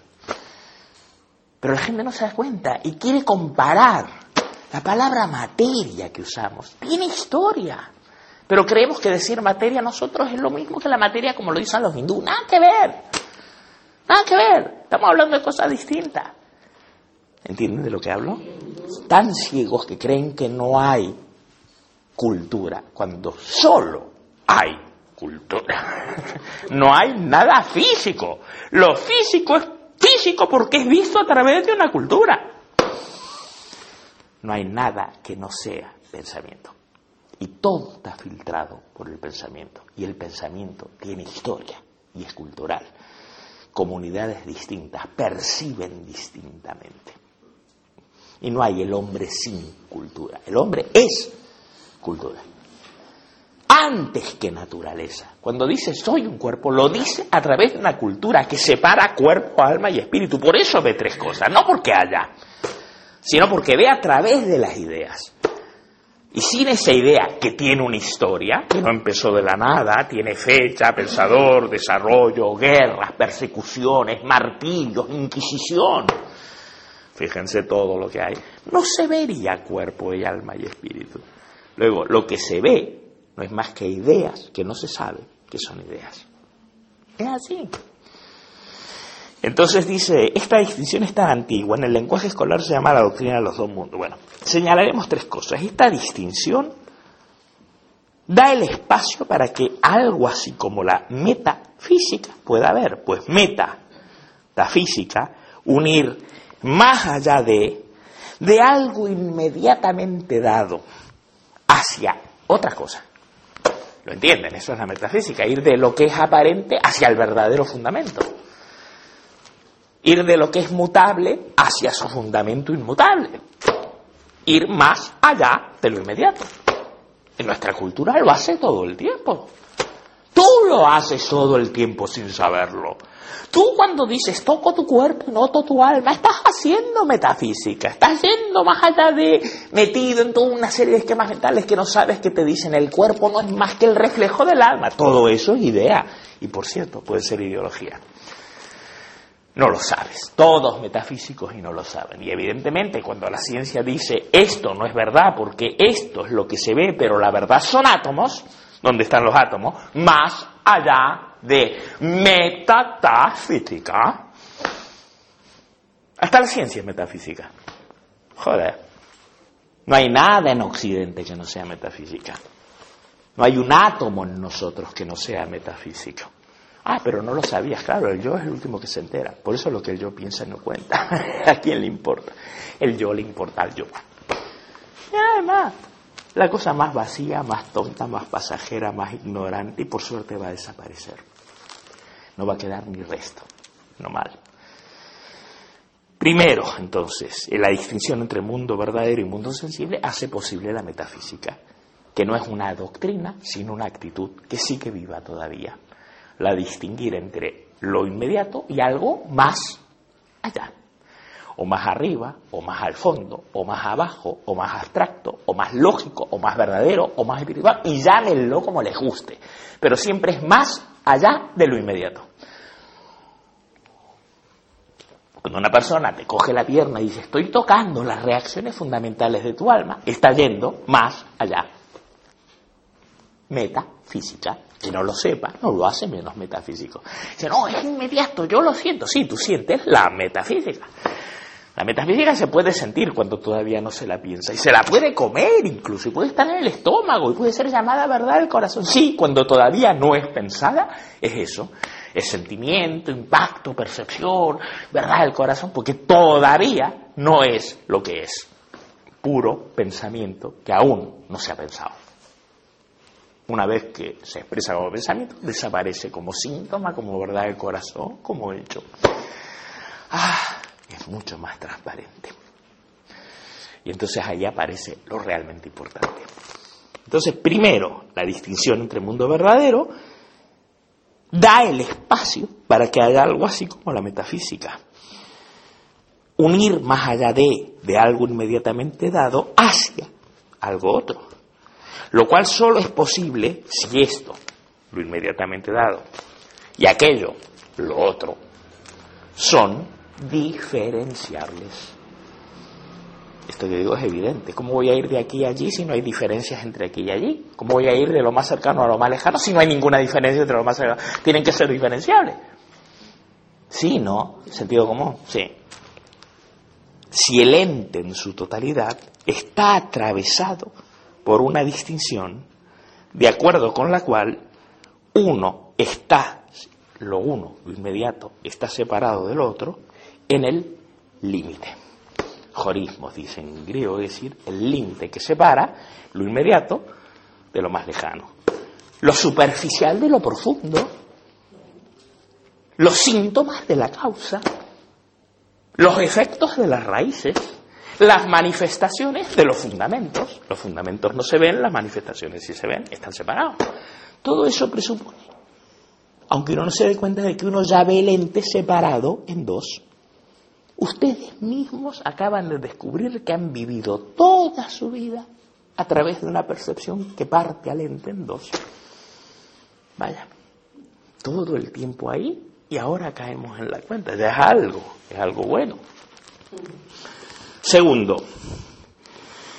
la filosofía de Platón, que, sigue viva, que es contra lo que se revela Nietzsche, el platonismo. No el platonismo del Platón, el platonismo que se come cada día, cada día, el platonismo en el banco, el platonismo en el hedonismo, el platonismo en la doctrina, el platonismo de la New Age, el platonismo de somos espirituales, el toda esa mezcolanza barata y vulgar sigue siendo Platón, mal, feo, precocinado, sopa boba, rejunte, pues sigue siendo platonismo de pésima categoría, pero sigue siendo platonismo. ¿eh? Entonces dice, la filosofía de Platón le ha dado a esta doctrina de los dos mundos una formulación, si se quiere, clásica para todo el pensamiento occidental. O sea que Platón ha marcado los rieles por los que corre el vagón de Occidente. Tercero, la posición de Nietzsche respecto a esta distinción se basa siempre en una determinada interpretación que da Nietzsche de esta doctrina del platonismo. Ciertamente, y aquí tiene razón Heidegger, no vamos a ver por qué, porque tendrían que saber más filosofía, la interpretación que hace Nietzsche de la contraposición entre mundo verdadero y mundo aparente es poco fina y en lo que hace a la doctrina occidental del ente, tanto pre-platónica como platónica y post-platónica, no penetra en el fondo. Es cierto, es superficial y es verdad. Y sin embargo, a pesar de todas esas limitaciones, con esta contraposición, Nietzsche acierta con algo esencial en nuestra cultura. A pesar de todo, a pesar de sus limitaciones, que son limitaciones históricas también, dio en el clavo. Ahí había algo determinante para la cultura occidental, en el platonismo, en la escisión entre mundo aparente y mundo real, en la doctrina de los dos mundos, que como saben en el cristianismo se transformó en el mundo ahora y el mundo más adelante, el cielo o el infierno, que es lo que justifican el ahora. En Platón no había ni cielos ni infiernos, aclaro, ¿eh? era mucho más puro en Platón. Pero ese platonismo, tomado por el cristianismo, se transformó. Esto es un valle de lágrimas, pasajero, irreal y sombrío, y la verdad, después de la vida.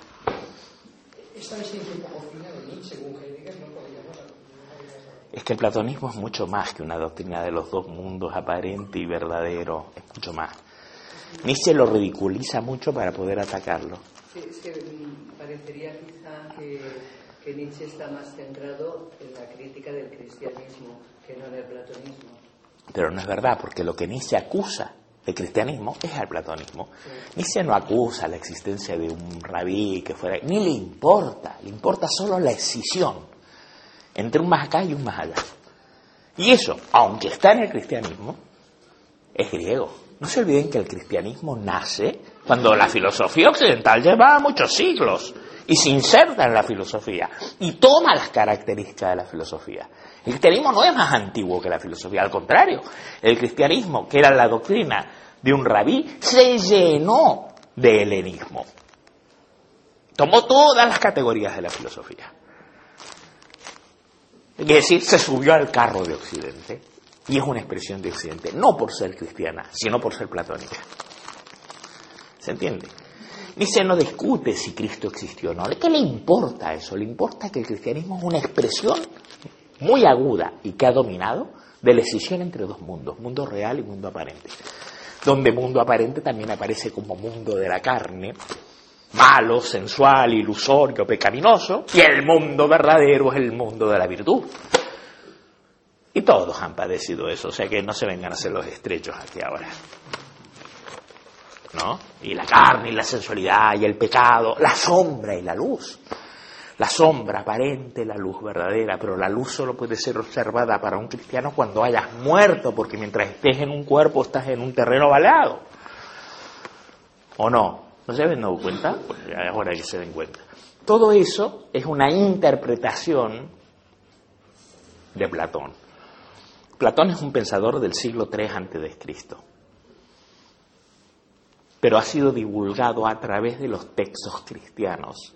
Y lo que pasa por platonismo es una construcción de los dos o tres primeros siglos de nuestra era mezclado con hermetismo, hermestrismegisto, cristianismo, y eso circuló hasta el Renacimiento, como si fuera Platón. A Platón recién se lo descubre con la investigación histórica al verdadero Platón, que no es el de los neoplatónicos, en el siglo XIX. Entonces, lo que llama Platón Nietzsche es el neoplatonismo, una construcción mezclada de sincretismo, cristianismo, hermetismo, una especie de potinge del imperio romano. Pero el pensamiento puro de Platón era Atenas muchísimo antes de que hubiera imperio romano. Era otro mundo, el mundo griego, no el mundo helénico, romano, de imperios enormes extendidos con un montón de religiones orientales, etc. No, el mundo de Platón era muy anterior al mundo de la polis griega, inimaginable en el helenismo. Pero Nietzsche no lo sabía. Nietzsche llamó platonismo a lo que entonces pasaba por Platón. ¿Entienden algo? Es que es importante conocer la historia, es que sin historia vamos ciegos por la vida. Como ustedes saben, se perdió la biblioteca de Alejandría. No fue un acontecimiento entre miles, una cosita más, fue muy grave. porque todos los libros originales de Platón y Aristóteles desaparecieron para siempre. Para siempre, es como si hoy desaparecieran todas las investigaciones de la ciencia y volvemos a estar contando con el ábaco. Catástrofe terrible. La física cuántica, la física atómica, la investigación, todo, todo se ha ido al carajo. Volvemos a contar con piedritas. Pasó eso. Pero ¿qué había ocurrido? Que esos textos lo tenían los árabes. Estamos hablando de siglos después del cristianismo, para un pensamiento cuatro siglos anteriores, cuatro siglos, háganse una idea, cuatrocientos años antes de Cristo ya estaba escrito el texto de Platón, trescientos y pico. Es mucho trescientos y pico, yo no sé si ustedes tienen un poco de idea si tiene un sentido la proporción histórica, es mucho, mucho. Desapareció de Occidente. Y Occidente cree que lo que escribió Platón es lo que elaboraron siete siglos más tarde unos herejes cristianos mezclados con religiones orientales y con filosofías espurias. Y se cree que eso es Platón. Eso no es Platón, es que no hay otro. Y esa es la crítica, el platonismo. del, lo genial es que Nietzsche, a pesar de eso, da con algo que efectivamente estaba en Platón. Es tan genial que su crítica al platonismo atraviesa no solo al hermetismo, sino que da con la clave de algo que realmente estaba en Platón. Y eso porque era un hombre que pensaba, no porque tuvo suerte. El hombre como diría, ay, tuvo suerte, su crítica de casualidad. No, no, no, no, tuvo suerte. Vio en la profundidad del helenismo algo que venía de antes del helenismo. Y en eso, un genio, porque pensó, porque se preguntó lo que nadie se pregunta, porque cuestionó, porque minó y porque desarrolló. ¿Entienden? Entonces dice, lo importante es que con esa contraposición Nietzsche acierta con algo esencial, no con algo periférico, ¿eh? con algo esencial. Platón, el verdadero Platón, no el de los neoplatónicos, diferencia entre el ontos on, que quiere decir el verdadero ser o el verdadero ente, y el me on, es decir, el ente aparente. Por ejemplo, podría, en el lenguaje común podríamos decir que yo soy un ente real y mi sombra no es más que algo que yo proyecto. Sin mí, la sombra no tiene realidad. La sombra física, ¿eh? déjense de psicologismo por el estilo. la sombra solo tiene una realidad derivada. Es real solo porque depende del sujeto real que la proyecta. Si no hay un sujeto real, no hay sombra. Pues el sujeto real es el ontosón, el verdadero ente, y la sombra es un meón, es un menos gente. Es gente solo porque es reflejo de. Y aparte de eso, ¿qué habría? La nada. O el verdadero ente, o el menos ente, o la nada. ¿Vamos bien o no? Sí. Platón distingue entre el ontosón y el meón, entre lo entitativamente ente, lo verdaderamente ente, y lo ente que no debería ni siquiera llamarse así, porque solo es una apariencia. El ontosón, el ente que tiene el carácter de ser, digamos, el real, y no el derivado, el real. Por ejemplo, el oro auténtico y el oro inauténtico. El oro inauténtico es algo, evidentemente, pero no es oro auténtico. Es menos auténtico que el oro auténtico.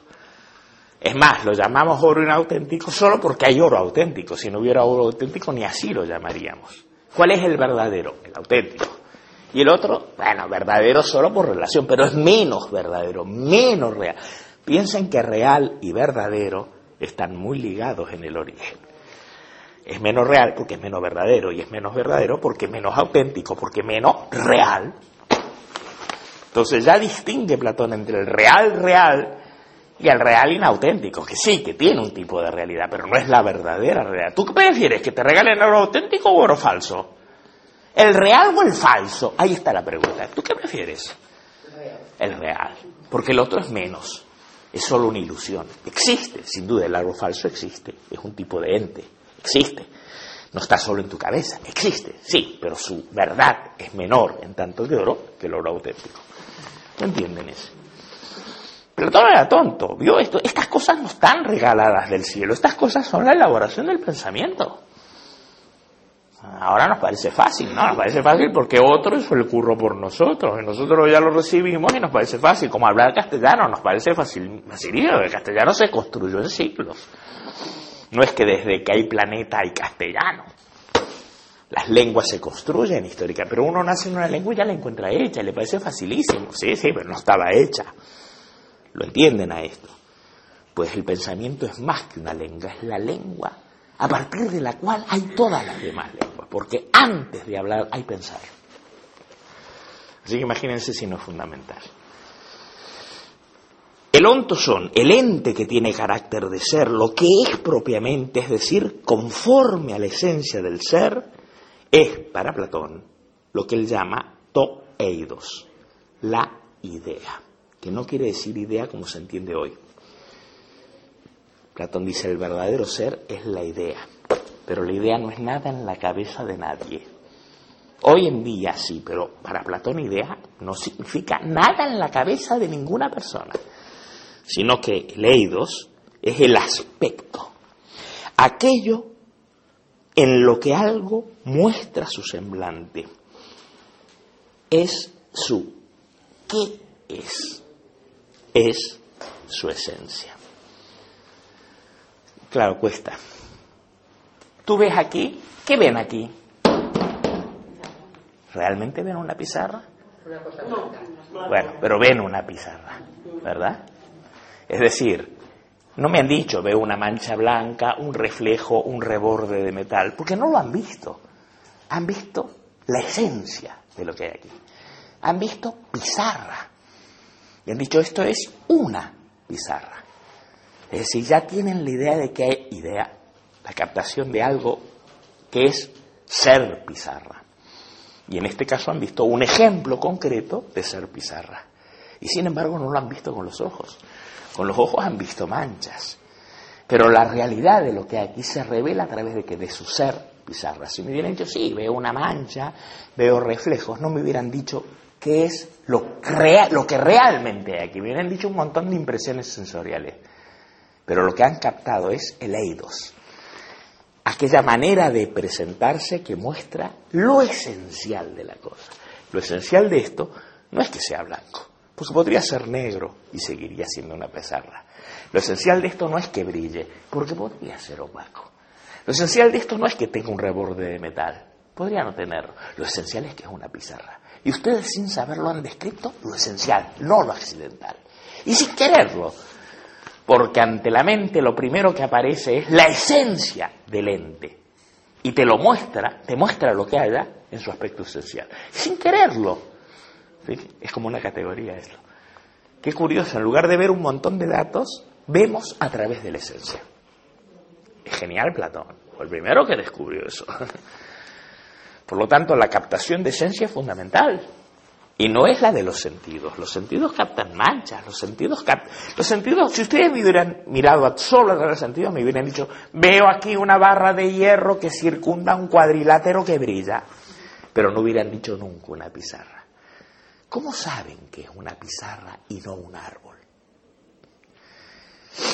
La pregunta mía es, ¿qué es esto? Y han dicho todos una pizarra. Muy bien. Y ahora viene la segunda pregunta. ¿Y qué es ser una pizarra? Ah, ahí empieza lo interesante. ¿Qué es lo que hace que sea una pizarra y no un árbol? Y no un mapa? Y no una teta? Y no un plátano? ¿Cómo saben qué es una pizarra? ¿Qué quiere decir ser una pizarra? Lo saben, pero ¿qué quiere decir?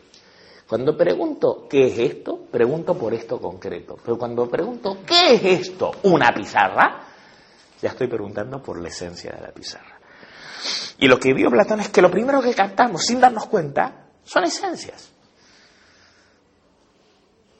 Y solo a través de la esencia captamos los datos. Y que lo verdadero de todo lo que captamos no son los datos, es la esencia, es la articulación. Por lo tanto, captamos mucho más con los ojos del espíritu que con los ojos del cuerpo, solo que no lo sabemos. Porque la esencia no se ve con los ojos, pero se ve. ¿Con qué? Se ve es una metáfora, sí. Pero si hubiéramos dicho blanco, no estaríamos diciendo también. Pero no lo dijeron, ¿te has dado cuenta? Ya, ya, pero si dijeras, "Ah, es una cosa blanca, ¿no? En ese blanco también hay algo que se. O sea, Hay un meón, no un ontojón. Hay un tipo de ser menos esencial, ese ser que es y no es sí, es blanco. Pero si yo te digo, si alguien te pregunta qué hay allí y tú dices, hay blanco, o a ti, tú preguntas en la calle, oye, ¿qué hay, qué hay tres cuadras más allí? Y te dicen, hay blanco. ¿Te suena algo? No. En cambio te dicen, hay una catedral. ¿Te suena algo? O sea, la esencia es de hecho la idea que se tiene. No, que se tiene no. Lo que hace que ese conjunto de impresiones sea algo real. O sea, o sea, los atributos de la Sí, pero no idea en la cabeza de nadie. ¿eh? Sí. los atributos de Es lo que hace que aparezca el ente como este ente y no como un mero cúmulo de informaciones. Lo voy a volver a leer. El aspecto, aquello en lo que algo muestra su semblante. En lo que algo muestra su qué, su ser qué. Esto muestra que es una pizarra. ¿Su ser qué? ¿Qué es? Ser una pizarra, no ser una mancha. Si me hubieras dicho veo una mancha, no estás diciendo lo esencial, estás diciendo lo esencial. Cuando ¿qué ven aquí? Me dicen una camisa, me están diciendo la esencia de esto. No me han dicho cuadritos, colores marrones, han dicho lo esencial. Sí, es cierto, son manchas, pero estas manchas, ¿qué son? ¿Qué es eso que hay que se manifiesta como manchas? La pregunta por el ¿qué es? es la pregunta por la esencia. ¿No entienden? Hombre, ABC de la filosofía, ¿eh? Todo esto lo hizo Platón. Imagínense si lo tuvieran que hacer ustedes, todavía estamos en la edad de piedra. claro, sin Platón no hay ciencia, no hay tecnología, no hay literatura, no hay nada. Nada, nada. Estaríamos, muchos dicen que, que le preguntaron a Einstein qué pasaría después de la Tercera Guerra Mundial. Y dijo, después de la Tercera Guerra Mundial volveríamos a tirar, ¿cómo es que dijo? Piedras y palos. Pues ya estábamos con piedras y palos. Intelectualmente aquí la gente funciona con piedras y palos. Todo esto, todo este depósito cultural, no sé dónde se ha ido. La gente piensa a nivel de... Sigo. El meón, el no verdadero ser, el aparente, también es. Y por lo tanto, si lo pensamos al estilo griego, cosa que nos cuesta porque nosotros ya no somos griegos, somos griegos pasados por el helenismo, por miles de años de cristianismo, por la modernidad y por la posmodernidad. Ya no somos los griegos de Platón. Eso ha quedado atrás. No podemos pensar como Platón espontáneamente. Hay que reaprender, porque hay que desaprender. Tal como pensamos no es como Platón, es como los helenísticos romanos, cristianos, medievales y posmodernos. Imagínate. El aire que respiramos ya no es el aire de los griegos, por mucho que nos parezca. Respiramos un aire polucionado. Y aunque tú te hagas la ilusión de que es el aire del Adán Cadmón, no, es el aire contaminado del siglo XXI. Y ya no volverá a ser aquel. Así como geográficamente ya no estamos en aquella naturaleza, por mucho que lo lamentemos, todo está roto, todo está contaminado. A los ojos no, pero en la realidad sí ya no podemos pensar como pensaba Platón, porque han pasado miles de años que nos han marcado. Y cuando tú naces, naces trayendo todo eso detrás. Que no lo sepan, no cambia nada. ¿Entienden? Entonces él dice, el meón, el, falso ser, también es, y por lo tanto, pensado de modo griego, también se presenta. El ser inauténtico, digamos así, ¿no? muestra un aspecto y muestra un semblante, muestra un eidos, una idea. Pero el semblante está desformado, desfigurado, el aspecto y la vista están ensombrecidos e inturbiados. Por ello, el meón, el ser más aparente que real, se llama en griego, es el ídolo o ícono. Y un icono nunca es el original, es la imagen, no el original. Es la diferencia que hay entre ver un árbol y ver un árbol en la tele. ¿Qué diferencia hay entre el árbol de la tele y el árbol real? ¿Ustedes creen que es lo mismo estar ante un olmo real que estar mirando en la tele un olmo? ¿Qué están viendo en la tele? No el árbol real, la imagen de un árbol. Mientras que el árbol real tiene entidad, es ontos, on. pero la imagen sí tiene una realidad. Pero no tiene la realidad del es la realidad derivada de que recuerda, es solo una apariencia del verdadero árbol. ¿Entienden? Por lo tanto, distingue Platón entre el verdadero ente y la imagen de eso. La imagen visual sí que tiene una realidad, pero no tiene la realidad del verdadero ser. Yo me puedo poner a la sombra de un olmo, lo me puedo poner a la sombra de la imagen de un olmo.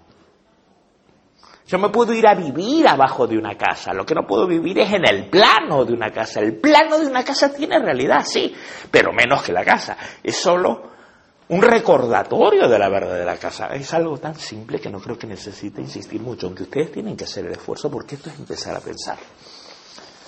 Aprender a distinguir. Hasta habrán tomado las imágenes por realidades, han vivido, como diría Platón, en el reino de las sombras, creyendo que las sombras son los originales. Y vaya que se han vivido así.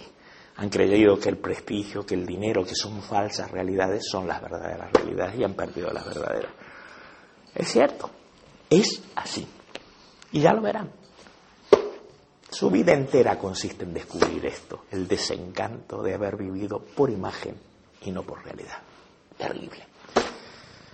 Haber adorado imágenes y nunca haber disfrutado de lo real. Terrible. Nunca han comido lo real, solo han mirado una imagen y han pensado, qué bonito. Como tengo la imagen, tengo la real cosas pasajeras que no tienen la menor entidad, pues esto lo vio claro. Lo real es el ontogón, lo otro son imágenes, proyecciones, restos de. Es la sombra de la estatua, no la verdadera estatua. Adorar a una sombra en una estatua y a su vez es la estatua de alguien. ¿Qué diferencia hay entre la estatua de un rey y un rey? Es que el rey está vivo. La estatua solo es por referencia al verdadero. Y la sombra de la estatua es la sombra de una sombra de un original. Todo esto ya lo vio Platón. Era más sabio que la mayoría de los estúpidos del siglo XXI, ¿verdad? Ah, pero no se enseña Platón. No, no se enseña a pensar. Platón distinguió, por lo tanto, entre el verdadero ser y el ser derivado, en segundo lugar. Y dijo, el verdadero ser se manifiesta en la... La palabra idea es mala, yo prefiero usar la griega, eidos, que no le suena nada. Pero en cuanto digo idea, ustedes ya están con etiquetas mentales, una cagada. No era eso lo que Platón sostenía. La verdadera realidad es el eidos. No importa cómo se traduce. Eidos. Más tarde, Aristóteles dirá, es la forma. Idea también se puede traducir por forma. Es la forma no la apariencia sensorial, sino la articulación esencial. Entonces, ¿cómo captamos el leído? No lo captamos con los sentidos. Pero sin embargo, captamos el mundo a través de leídos. Luego lo que sabemos de lo esencial, pero nunca porque estemos en contacto directo, físicamente, sensorialmente, sino que antes de los sentidos hay una captación de la esencia. Ese es el platonismo. Y es fundamental, y a veces se traducen cosas eh, en otros temas más fáciles de ver, ¿no? ¿Cómo sabes que algo es justo o que algo es injusto? ¿Por qué dices este acto es injusto? ¿Nunca se lo han preguntado? Bueno, díganmelo. ¿Cómo sabes que algo es justo o algo es injusto? ¿Por qué dices este acto es injusto? Esto es una, es una injusticia que el Miguel tan desuelto. ¿Estamos de acuerdo? ¿Cómo sabemos que es injusto? Una idea a priori sobre lo es justo o injusto. Quiero decir, saber que es injusto presupone que sabemos lo que es justo. ¿Y qué es justo? ¿Qué es lo justo? ¿Cómo sabemos cuando algo es justo o no? Una escala de valores. Díganme de verdad, no me hagan tranquitos de palabras. La escala de valores no me dice nada. ¿Qué quiere decir que algo es justo? No, no hagan retórica, ¿eh? No hagan retórica. ¿Cómo sabemos que? Ay, no lo saben. No, no tiene nada que ver con ideas de esquemas ni nada por el estilo. La respuesta ante la justicia es bastante inmediata, no, no viene de que tengo una idea de aquí ni de allí. No tiene que ver con esas representaciones mentales, les aseguro que no. El caso, el caso de Guillén porque se ha apropiado de una cosa que no es suya. Qué. Y por lo tanto, ¿qué sería lo justo? Está bien lo que está diciendo. ¿Qué sería lo justo? Que devolviera el dinero. ¿Solo eso?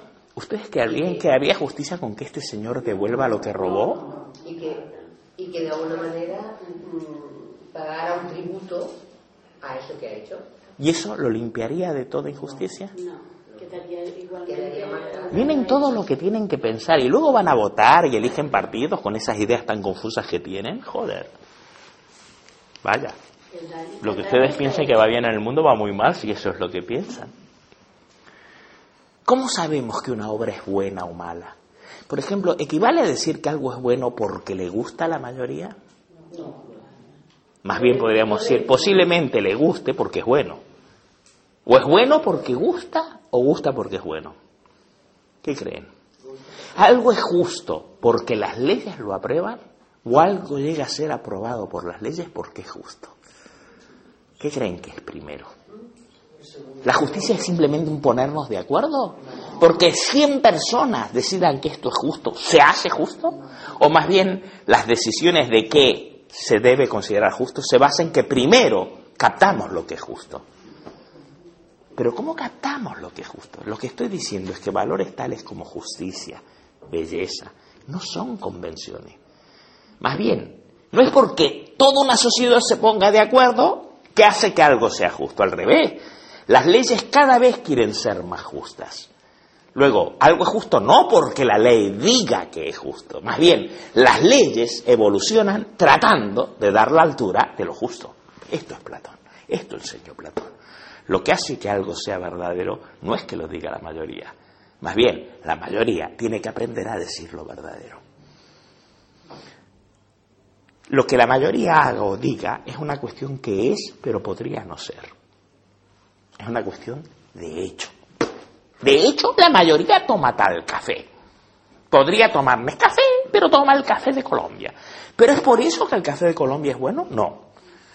Porque que la gente tome tal café es una casualidad. Pero lo que hace que un café sea bueno no es una casualidad, es esencial. Pues lo esencial nunca se puede medir con los hechos. Más bien, los hechos debieran ser medidos con la vara de lo esencial. Esto es Platón, lo esencial. No me puedes decir algo es justo porque lo admite la Constitución, es al revés. La Constitución ha de admitir lo que sea justo. Por eso las constituciones cambian, pero la justicia no. Por eso podemos decir vivimos un mundo cada vez más justo. Las leyes se modifican. ¿Para qué? Para acercarse cada vez más a la justicia.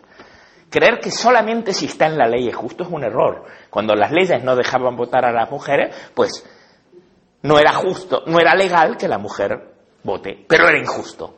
No lo hace justo el que esté en la Constitución. Más bien, toda la Constitución, que es algo histórico y modificable, ha de aproximarse a la justicia.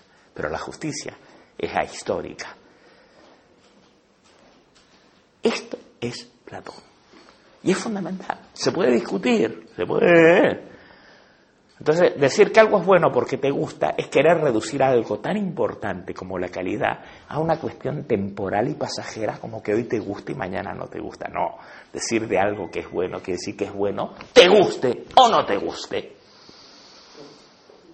Por lo tanto, no se trata de que tu gusto, que es algo tan temporal, tan, sea criterio de nada. Más bien, tu gusto ha de aprender a ajustarse a los criterios. Y los criterios no son arbitrarios. Esto lo vio Platón. Platón vio que no hay arbitrariedad.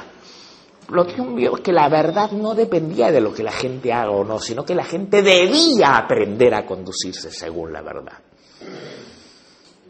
Platón vio que la justicia no era lo que las leyes deciden, sino que las leyes tienen que decidir en función de la justicia. Platón vio que la belleza no era cuestión de lo que le guste a la gente, sino que la gente podía aprender a valorar la belleza. El que le guste no lo hace bello. El que le guste solo muestra que hay un gusto que todavía no discierne la belleza. La belleza está más allá de los acuerdos. La belleza de una obra de arte. Lo que hace que algo sea una obra de arte no es que la gente la compre o no la compre. La gente puede comprar mierda. Y porque se compre no se vuelve arte. El arte está más allá de los criterios de hecho, de las opiniones, de las votaciones. Eso es lo que vio. Por eso atacó la democracia, porque lo que la mayoría vote por ser de la mayoría no va a ser justo. Ah, la mejor sociedad es la, la más justa, no la que está a merced de lo que una mayoría piense. Eso lo vio Platón. Ya creó grandes resquemores. ¿Entienden? Platón es la convicción de que los valores que no son temporales ni sensoriales son la vara que determina el verdadero ser y no los acuerdos temporales o históricos que son humo. Creer que algo es bueno porque te gusta, te gusta hoy y mañana no te gusta. Entonces dejó de ser bueno. Era una obra de arte y ahora ya no lo es más. No, si lo es, lo es, independiente. ¿Entienden de lo que hablo muy rápido? Pues cosas importantísimas. Vaya que son importantísimas. Todo el día viven ahí y no sé. Pero oye una cosa. Sí. Eh, entonces, Hay que irse, no me están avisando.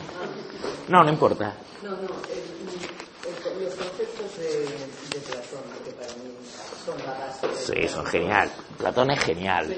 Genial. Es la historia de Occidente. Genial. Son abstracciones, digamos. No son abstracciones. No, mm, yo no lo expreso bien, o sea, sé lo que quiero decir, pero a lo mejor no.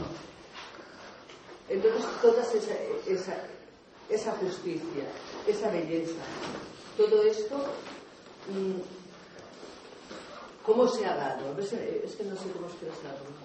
Pues Platón diría, Platón diría, todo eso está, pero no nos damos cuenta de que está.